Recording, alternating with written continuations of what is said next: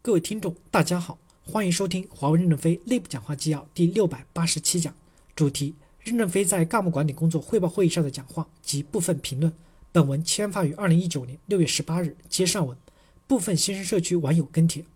问题是很明显的，当前的主要产业到了发展的瓶颈期，各级主管们丧失了建功立业的狼性，转而明哲保身，从攻转为守，如同进入了解放战争时期的国军们，畏手畏脚，思想包袱严重。打败了自己承担后果，即使打了胜仗又能怎样？因为前面的一堆功成名就的前辈如同大山一般立在前面，自己不会有多大的改变，何必呢？于是当前大家现在关注的是运作亮点，而不是业务本身，不是贡献。因此涌现的多是事务性的运作型的优秀人员，导致更加的劳命伤财，内部折腾，天天开会。我想这就是任总要求的从上到下，从机关到地方的快速淘汰末位，快速提拔，一切面向当期贡献。而不仅仅是历史贡献，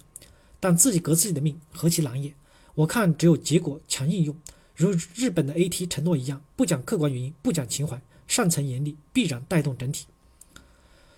抓紧时间精兵简政，加快干部专家破格提拔的步伐，加快对平庸干部的淘汰。淘汰从机关开始，从高级干部开始，从一层 IT 开始，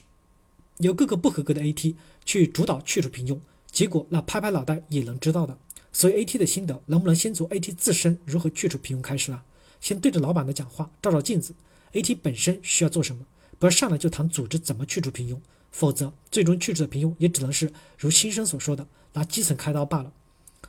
目前我们面对艰难的国际大环境，一定要做到自身的筋骨强硬，这样我们才能顶得住压力，才能更加健康的和公司一起度过难关。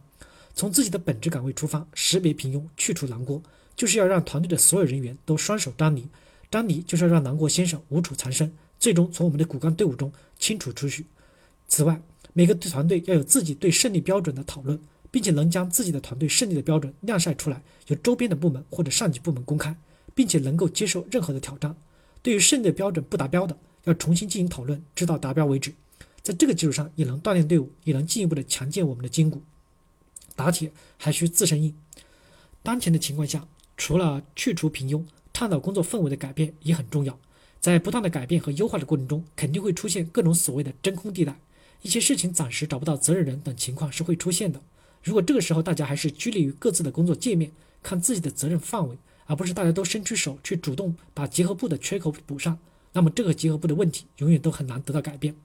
我们有太多的人都埋头在自己的边界内工作，从来不愿意跨出一步来，以致现在在公司内部要解决哪怕一个小小的问题。基本上也是涉及到方方面面，涉及到很多的部门和责任人沟通效率太低了。一些简单的不能再简单的问题，由邮件转来转去就是没有一个人解决。这个情况必须得到改变，不然组织调整，甚至一些员工的调整、调动和离开后，都会留下多多少少的空隙，造成组织的内耗。感谢大家的收听，敬请期待下一讲内容。